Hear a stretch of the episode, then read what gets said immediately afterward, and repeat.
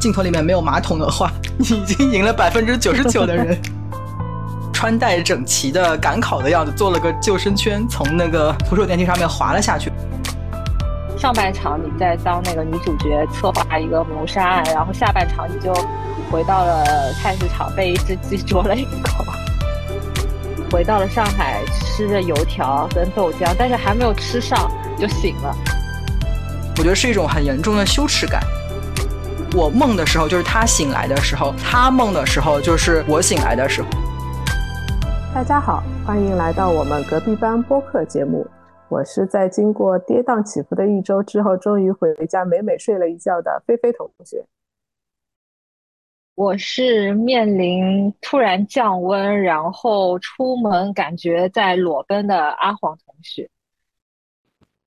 我是玩了一周 Soul 这个社交软件，然后觉得不太是我的菜的花花同学。那花花同学来聊一下具体这个 Soul 你怎么？体验感觉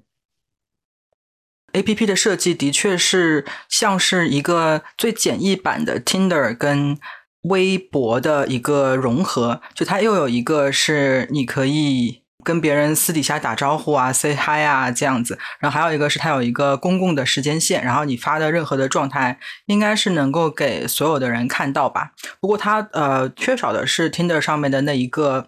就是你自己的 profile 上面有一些照片啊什么的，就是它不会默认说你一定要上传几张自己的照片，但是如果你是呃想要放照片的话，也可以，就是可以在自己的自我介绍里面写很多。想比较详细的文字啊，放照片啊什么的都可以。然后它还结合了现在最流行的那些，有点类似于 MBTI 这种东西。就就你一开始进去的时候，它会让你做一些题目，给你一个分类。它的分类跟 MBTI 的那些分类是有一点像，它题目也有有一点类似，但是没有那么多啦。然后你就会有一个标签，你就是一个什么类型的人。看到的所有其他用户也会有个标签，然后它会告诉你说你跟其他用户的标签的匹配度啊什么之类的。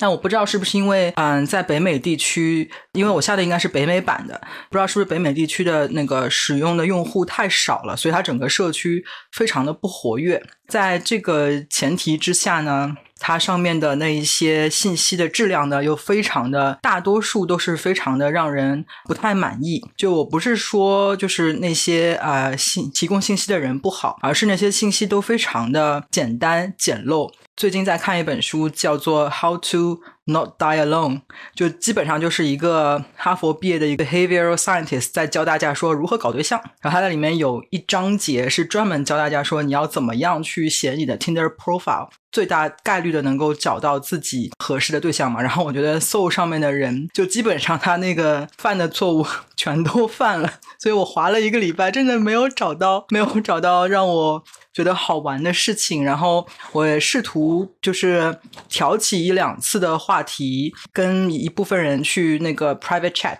但是都有一种聊不下去的感觉。就是哪怕因为我现在没有 dating 的需求嘛，但是哪怕作为一个朋友，我都觉得好像就是没有能够找到共同的兴趣爱好啊、话题啊这样子。我不知道是我自己的原因，还是这个北美地区不活跃的原因，还是说这个 A P P 的设计本身有有有也有一部分原因吧。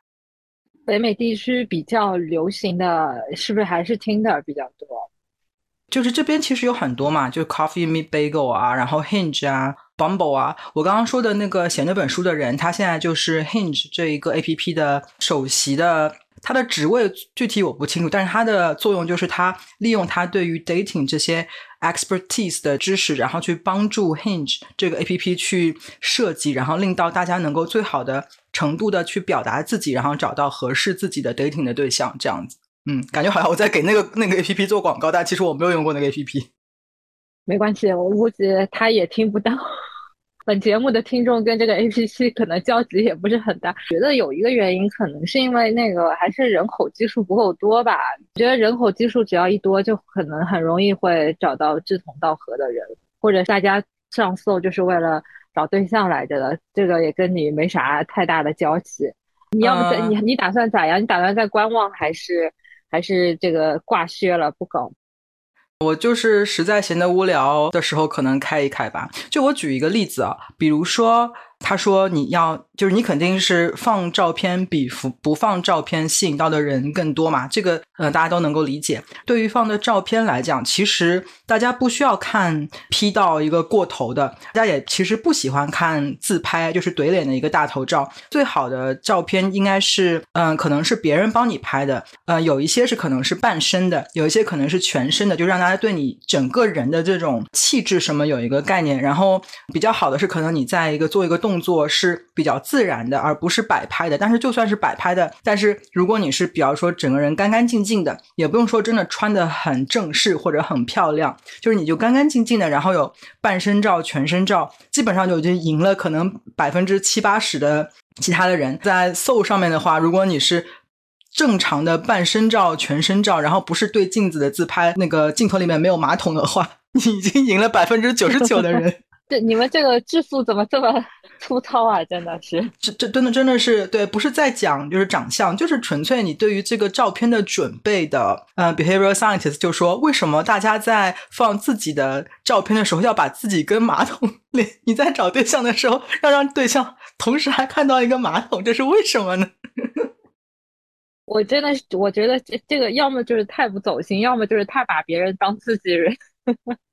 一般是在浴室里面对着镜子自拍嘛，对，就后后面会有嘛，会有马桶入镜嘛，对，对对对对对，所以就可能我觉得还有个原因，可能是不是他们的用户太年轻，然后年轻的小孩子可能就不在意吧，觉得没什么大不了的，觉得自己很酷，对着镜子摆个造型什么的，可能就思维不一样吧，不知道，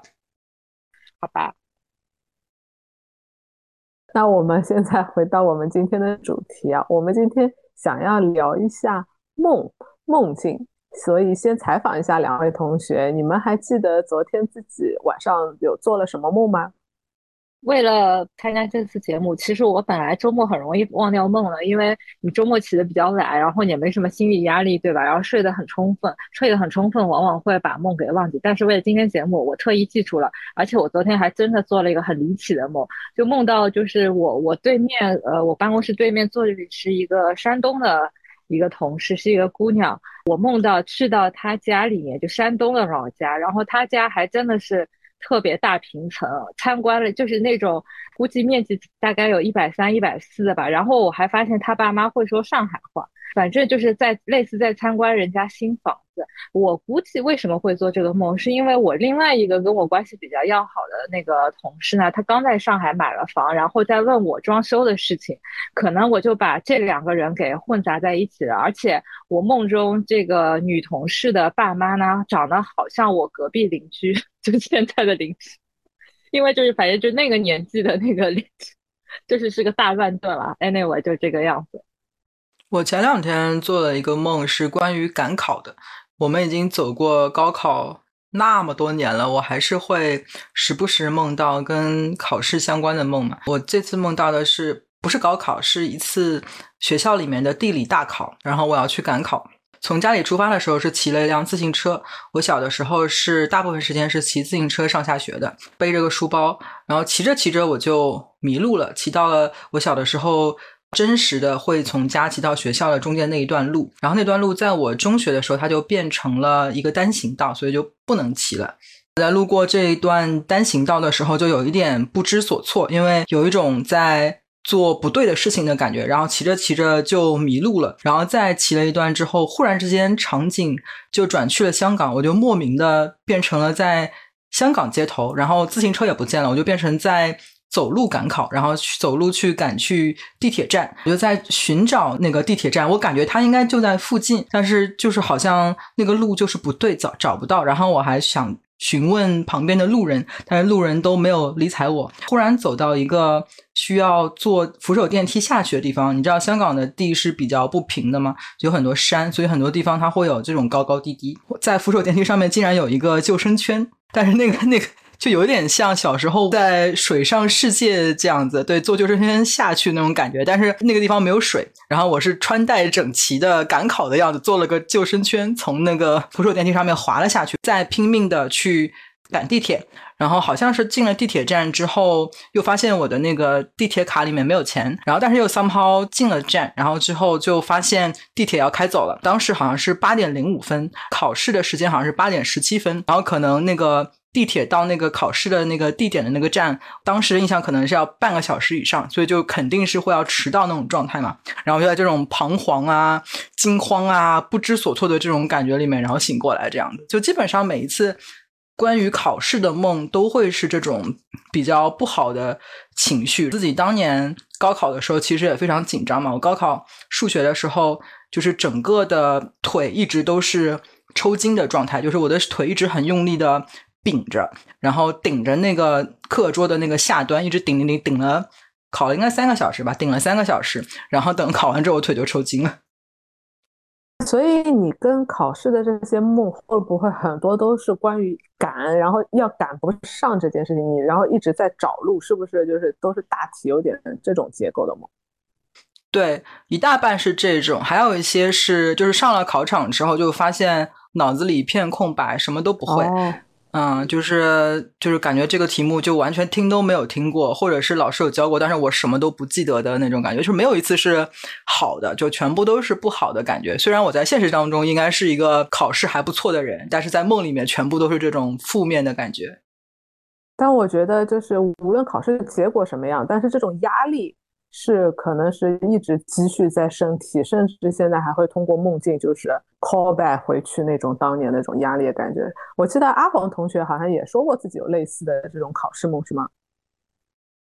哎呀，经常做到。我一旦就是处于很紧张的时候，晚上就很容易做到这个梦。而且我最近一次又做到梦到去高考数学，结果还告诉我是开卷时的。我想你数学给我开卷也没有用。那还要还要边翻公式边算算题目，然后对，就类似于像那个花同学讲的那个描述，就你一路在准备什么笔袋啊，在准备出发，结果发现八点钟考试，七点四十你还在家，然后再想办法打车。然后我跟他也很类似，就可能下一个场景就换了一个地方。其实这个好像是不是就反映你内心其实是比较焦虑的？而且这个考试这个事情，我不知道是不是在其他国家没有这么普遍，是不是就我们这种应试教育下成长的孩子，这个长大以后挥之不去的噩梦，需要用一生去治愈它。不过除了你们以外啊，我真也听其他同学分享过，就是类似的这样子，一直会梦到考试赶考的问题。近几年啊，我还能记得比较常出现的是，就是跟别人吵架。我会和家里人有有还有印象的，吵到我就是气到啊，我感觉我火要从就头顶真的就是烧起来了，把自己气醒是半夜的那个时候，就觉得想是不是，其实我在现生活中是比较避免跟别人多这种很直接的冲突，或者吵到场面比较难看的，所以其实我也是在压抑自己的这种怒气。只只只好在那个梦境当中把它发出来，但是真的，我有时候气到，然后就是好像有点要喊啊什么的，把我老公都吵醒的那种生气梦的那种程度。那你梦到的这些吵架的点，你还记得吗？是生活中真的你有在介意的，觉得跟他们意见不合的点，还是说不是的，就莫名其妙的不同的一些点？大概记得好像是有点合理的，不是很荒诞的，可能就是平时有一些。看不惯的事情吧，因为我其实这个人一方面跟我相处，确实这些家里人也有负担。比如说我对那个卫生啊挺有要求的，我老公就很容易弥补到我对卫生的那种要求的，就类似于这种嘛，不是说太大的事情，很有原则的事情应该也不是。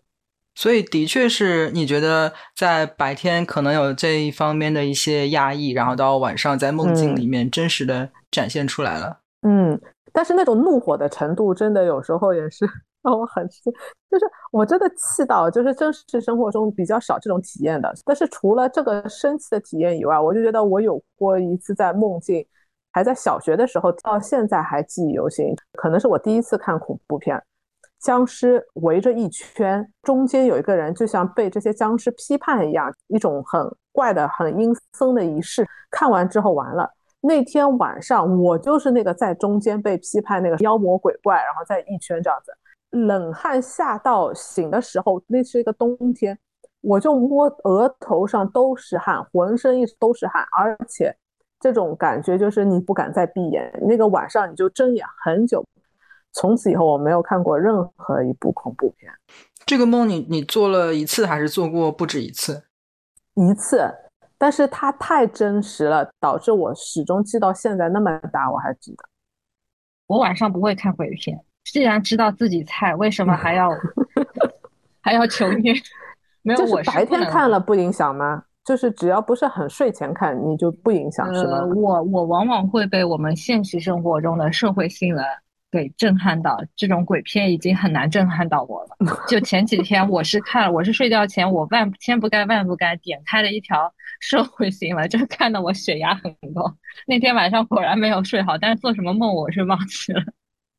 所以就是说，呃，为了避免自己受到这种不良情绪的侵扰，知道如果是那种负面新闻，建议如果你在状态不好的时候，就就不要再看这种东西了，就求放过自己。我也觉得这种负面新闻其实有的时候对情绪的杀伤力还挺大的。然后至于鬼片的话，我白天晚上都不看，而且我很讨厌整个十一月的时候到处都有那种鬼怪的那种相关的内容嘛，就大家会在这边 Halloween 的话，各种布置啊，什么两层楼高的骷髅啊什么的。然后包括如果我刷手机的话，比如说刷到 Instagram 上面有一些广告，都会是一些鬼片的广告啊什么之类，我就我就会觉得很烦。所以这也是我以前不喜欢 Halloween 的原因，一就是我很不喜欢这种这种东西，我很轻易就会被吓到。然后我也经常警告我老公说，不要做什么站在我后面吓我这种事情，这是要离婚的。哎，那你觉得老外这样子过这个万圣节？你看，我觉得华人有我们这种就是对鬼怪有点，其实内心深处是害怕的。那他们是不是真的就是不一样？虽然我知道这个节的原来本意好像就是为了让小孩就是去面对这种东西，不要让孩子害怕，是这样吗？我也不了解，因为我一直对那个 Halloween 抱着 敬而远之的心情。但是我是你不想知道更多，就是就我我我没有兴趣，也不想了解，因为就是这不是我的菜嘛。但是今年我第一次陪我小孩过这个节，然后他上街去讨糖，我就开始改到说，对于小孩来讲，这是真的是一件很高兴的事情。他就可以就拿着个小罐罐，然后去讨糖，然后所有人都对小孩子围着他们，然后给他们跟他们打招呼啊，然后跟他们聊两句啊，然后牵牵手啊，给个糖啊。我觉得小孩子真的玩的非常开心，所以我就觉得，如果是从讨糖跟打扮。这个角度来讲的话，我觉得还挺不错的。但是鬼怪这方面我就不是很了解了。新加坡这里还比较迷信，嗯，然后也有点迷恋买彩票啊什么。这里有一种彩票方式叫做 Four D，就是四个数字，如果都写对那个顺序和数字的话，你就会得可能几千块钱吧，最多是。很多人都会在这里追求找这个四个数字。嗯，有一种方式就是在梦里找。嗯，我老公也有时候会去，偶尔就是买一点这个彩票。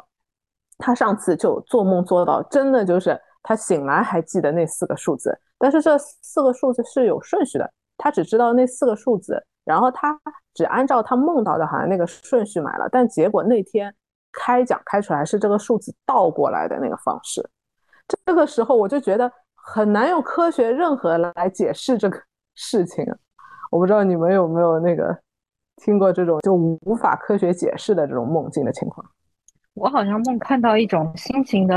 机械，叫机械手臂，它但是做成了像玩具的样子。我醒来就拼命想去找，没找到一样的。后来在某次这种高科技展览里面，发现跟我梦到的那个 概念很像的一个真的一个机械手臂。然后我其实这个东西很很难预料，到底是我可能自己先看到，所以梦到呢，还是我。我梦的东西恰巧跟他们做工程师的那个作品异曲同工之妙，但是你这个数字倒过来不，其实倒过来就还是没有中奖是吧？但数字是一模一样的是吧？是是四个数，那你这个也是小概率的小概率啊！我情愿没有梦到这个事儿，不然本来我也没有心理落差，现在我心理落差更大了。所以我老公难过了一个礼拜，我为什么没有买反过来，他不是如果如果那个如果真没有，那你怪他了。对他们所以有叫买全套的嘛？你可以跟那个人说的，我就这个四个数字，但各种那还是怪他太小气了呗。对他 舍得花血本，因为我是只是跟他讲，你没有中奖的命的，所以他通常只买很少的，一就是两块钱啊多少的。然后他他他比较少这种买全套，因为要出的钱多嘛，他没有那么自信，就是他 梦到的真的就是对的。这这件事就告诉你，那个舍不得孩子套不到狼。对。对这句话非常对，就是他如果一开始已经抱着说我就是没有中奖的命的话，那他就是不相信这件事情。那你自己都不相信的事情，他实现或者成功的。那个概率其实也就会相应的会低很多嘛，就跟我去玩那个 Soul 一样，就是其实很多人。他本身也不相信在 Tinder 或者是在社交 APP 上面能够找到自己的另一半，所以他就这也是为什么他们没有好好写自己的个人介绍，没有好好的选一张照片。那其实你的想法就会透露在你的行动里面，然后最后导致了一个你自己觉得你自己预设的一个结果，但是就是你自己觉得你自己之前判断就是对的一个结果，但是其实因为你的之前的那个判断跟预设就是错的，所以你影响了你的。行为之后，最后导致了一个其实本来可以改变的一个结果，这样子。墨菲定律。反正我就觉得 那本书教大家搞对象，还教的很手把手，非常的 dummy proof，还蛮推荐给大家的。呃，再回到前面，阿黄同学讲，他有时候看到这个梦里的东西，感觉好像是现实先看到，还是梦里先梦到，有点搞不清啊。我其实也常常。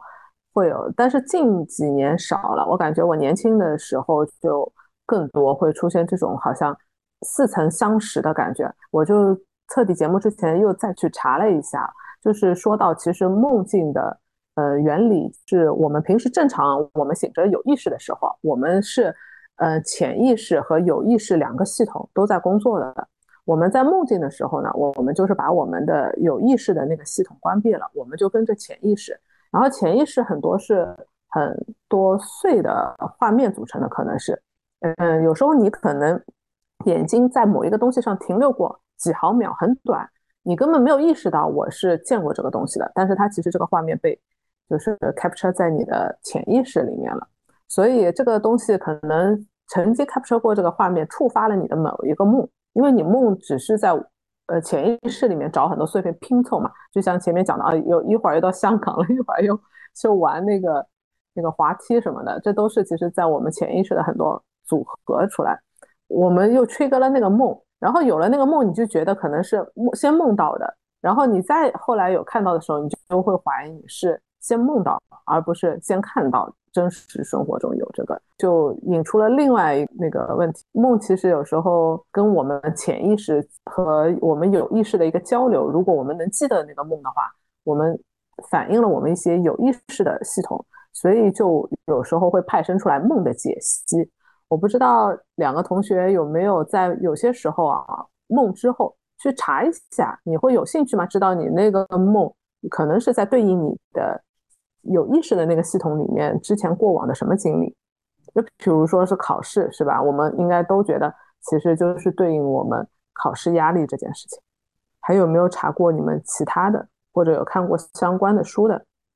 我一般如果做到很奇奇怪怪的梦，我就会第二天看那个网上搜的周公解梦，给自己一个比较好的心理暗示。比如说梦到什么大蟒蛇代表什么意思啊？梦到那个自己。自己满脸什么的都是这种痘坑啊，就很可怕。我有一次梦到我脸上就像像赤痘一样的，脸上都是星星点点了，就很可怕，很可麻子脸比麻子脸还可怕。然后第二天梦到说这个主有将近内近期有喜事啊，我很开心。我一般都会这个样子。如果是说那种弗洛伊德的那种梦的解析，我没有系统性看过。但其实做梦也是是你现实生活中的一个投射吧。就比如说，我以前有一个朋友，他跟我讲，他说他梦到了，就是我已经结婚了，然后了一个小孩，然后把我约出来，跟他说那个就是意思就我不是很方便，让他有话快说。反正他就很伤心，就觉得你嫁给了别人，然后最后见面还是偷偷摸摸见面的。然后后来果然是那个嘛分掉了嘛，所以我觉得这个东西其实是映射到这个嗯你自己对这段感情其实是没有太大的信心，而且我很期待他做的这个梦以后变成现实，应该很精彩。我可能以前做到很奇怪的梦查过一两次吧，但是我当时查的时候，我就觉得他可能他的那个范围给的太宽泛了。就比如说他有一个物件，他就觉得那个物件的解释就是一样，他不管那个物件或者是一个动物或者一种东西，它出现的方式是怎么样，他可能都会给出一样的解释。所以我就觉得，嗯，好像对我来说。不够满足好奇心，就大家可能想去看的那个动机不一样嘛。阿黄同学可能只是想要寻求一个安慰，那我就觉得好像就是不太满足我的需求。然后我后来去看了弗洛伊德的那本《梦的解析》那本书嘛，看到一个小的时候我们我我我很小的时候就有听过的一个段子，我不知道你们有没有听过，就是说啊有一个女生去参加一个。朋友的葬礼，然后她在葬礼上面，嗯，对一个很帅的帅哥一见钟情，然后她回来就梦到了，嗯，她去的那个葬礼的那个死者的一个近亲，然后又死亡了，然后就问说他为什么会做这样一个梦，他代表了什么？你们有听过这个段子吗？没有哎，我没有，我还以为是一个耳熟能详的段子呢，我好像很早。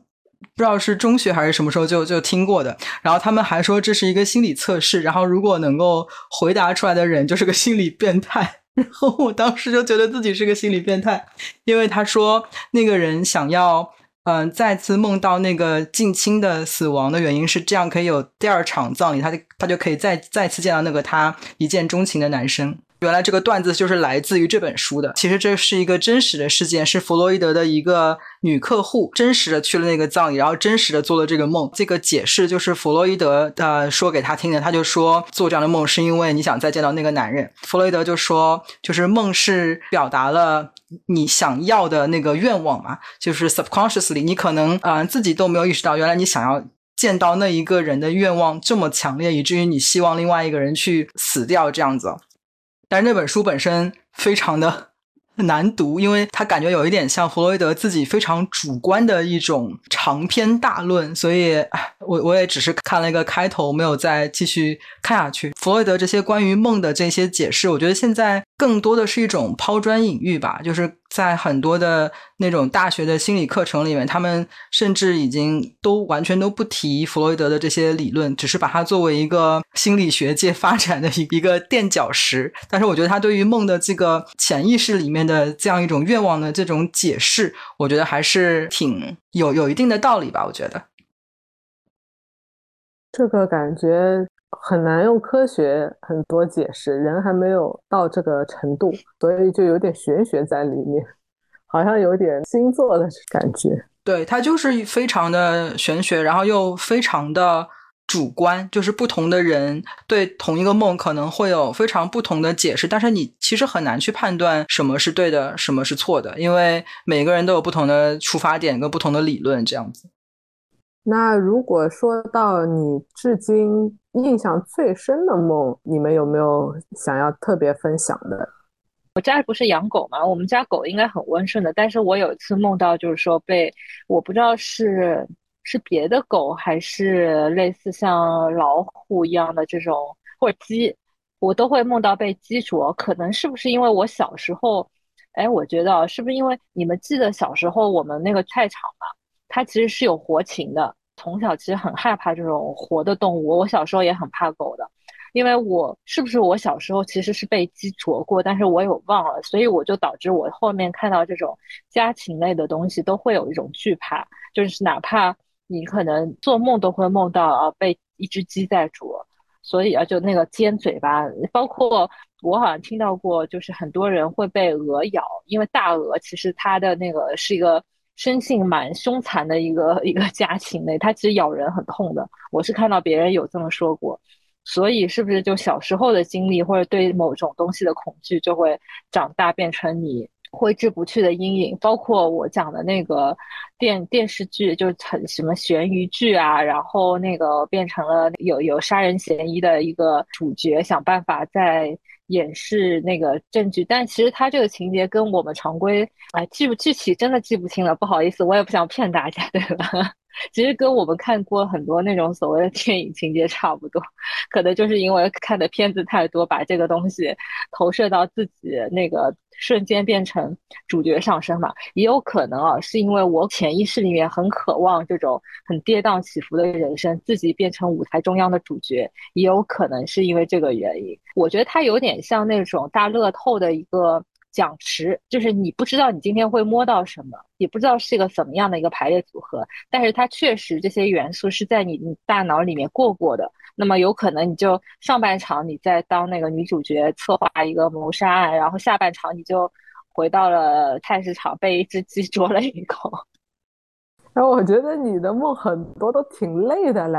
哎，你早上起来你是做过这种梦之后，你会觉得哎呀，好像就是有点。人是累，没有完全得到休息。所以我跟你说，所以为什么我要忘记做的梦？如果你记着你做的梦，你就会很累；如果你忘记这个梦，说明你休息好了，就是你的你的大脑又重新重启了。你懂我意思吗？如果你还记得那个梦，说明你这个大脑没有重启，你的所谓很多的缓释、内存垃圾都没有释放掉。如果说我早上刷完牙一点都想不起来，我反而会很开心，说明我这个已经。大脑重启过一遍了，就觉得嗯轻松了，没有系统冗余在我的脑海里。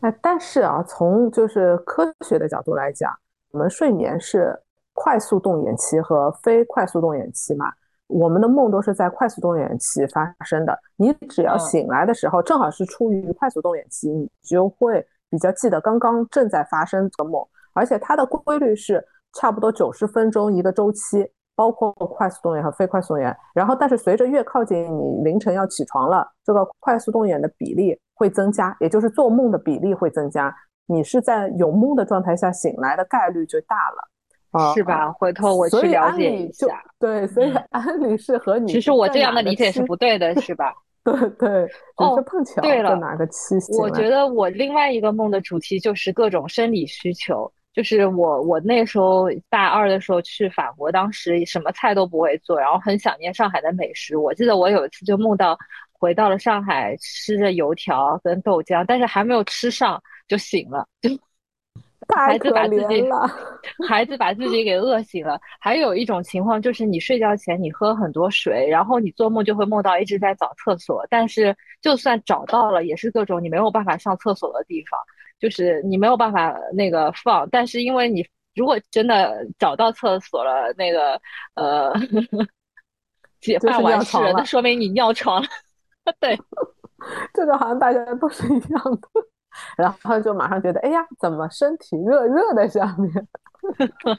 这个这个时候发生的，我非常有那个体会啊，就是。我在人生的很长一段时间里面是会非常非常非常经常的梦到找厕所的，就是那个频率非常非常的高，可以可能大概一个礼拜不止一次的那种情况。找到厕所都是非常的脏，非常非常的脏，然后或者是对的对的对的对，或者是那个厕所莫名其妙会有男的进来，然后或者或者很多人或者怎么样，就是你我会。就是不能够成功的上到那个那个厕所，对。然后我觉得这个其实一个是很有可能我是真的要上厕所嘛。我觉得另外一个可能，我觉得是一种很严重的羞耻感，因为我觉得这个东西其实是一种很原始的、很低级。我们从很小的年龄开始就会需要面对的，说这个东西是一件啊带有羞耻的事情，你不能够示之于人，你不能够在大庭广众下讨论这个事情，然后你要悄悄的去干这个事情。然后我觉得其实这个可能是因为。就对我来说，我可能是一个很容易就会有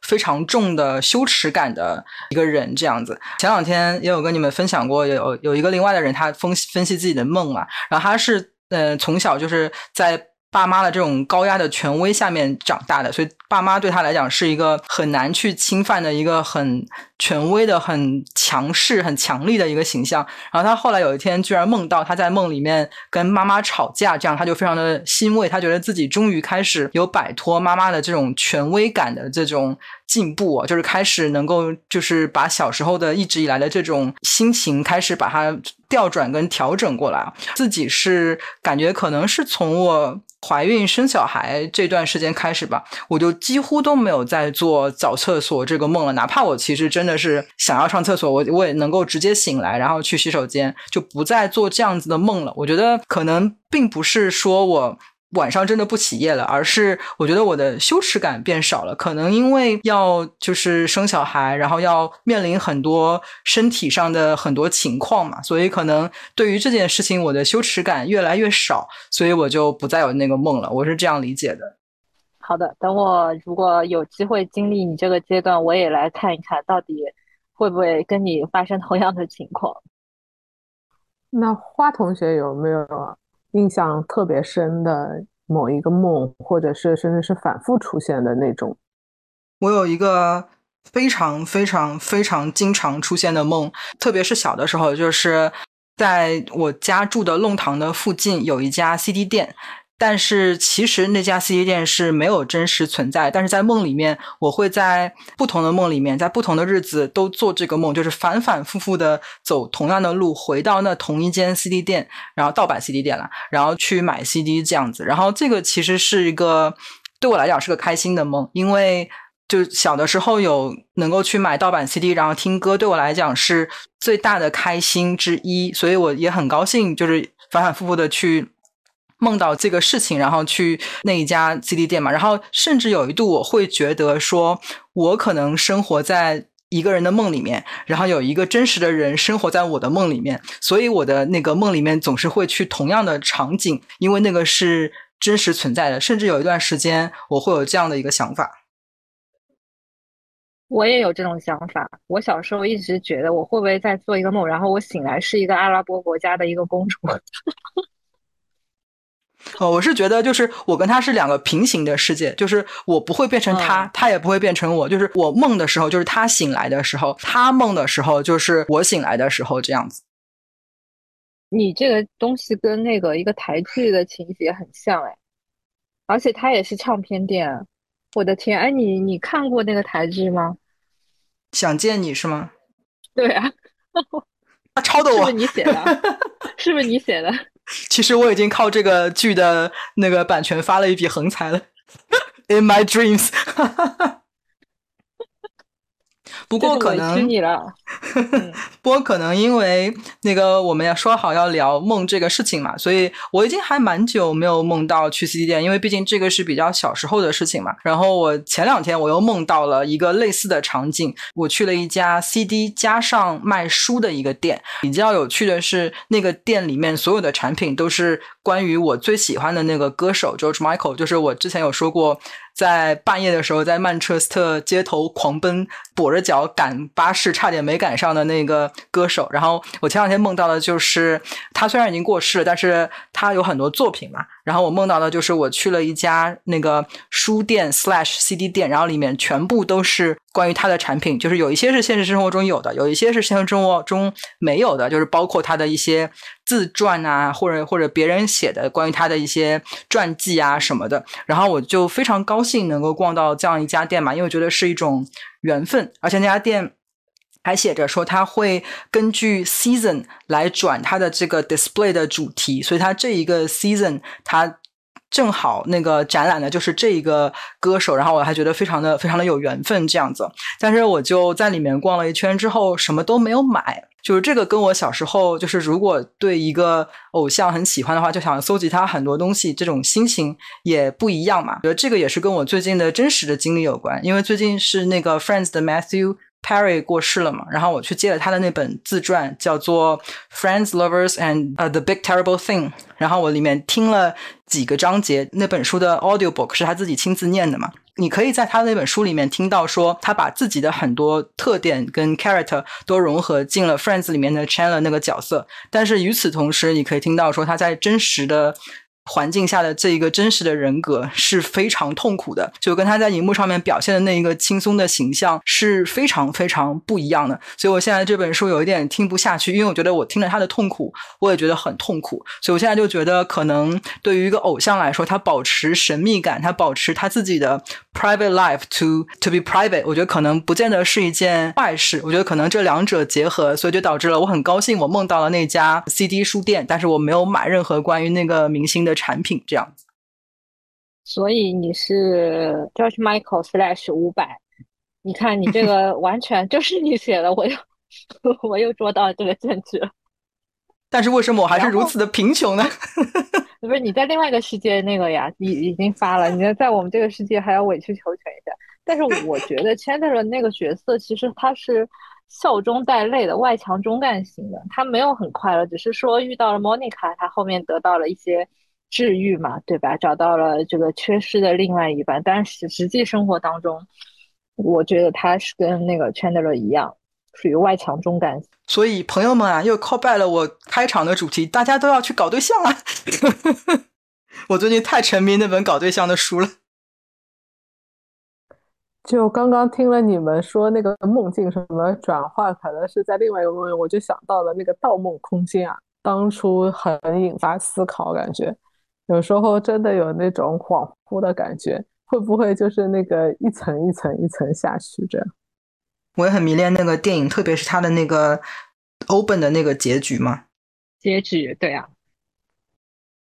今天很高兴啊，和小伙伴们听了很多他们的梦啊，有他们压力很大的时候常常会做到的，去赶考、找厕所这种反复会出现的梦。也有一些是好像跟我们生活中一种似曾相识的那种映射感，甚至会有一些我们会觉得好像仿佛是我们是不是另外一个人的一个梦境，一个一直想带给我们快乐的一个 CD 店，但是其实它并不真的存在。但会不会那又是另外一个人生活当中的现实呢？一下子就让你有一点似梦似幻、似真实，好像又不真实这样子。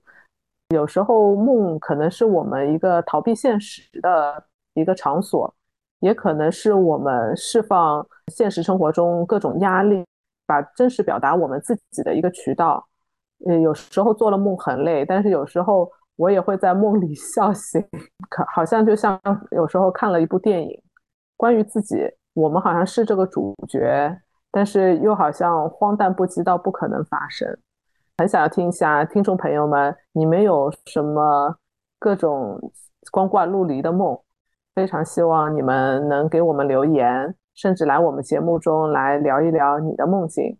今天的节目就到这里，拜拜。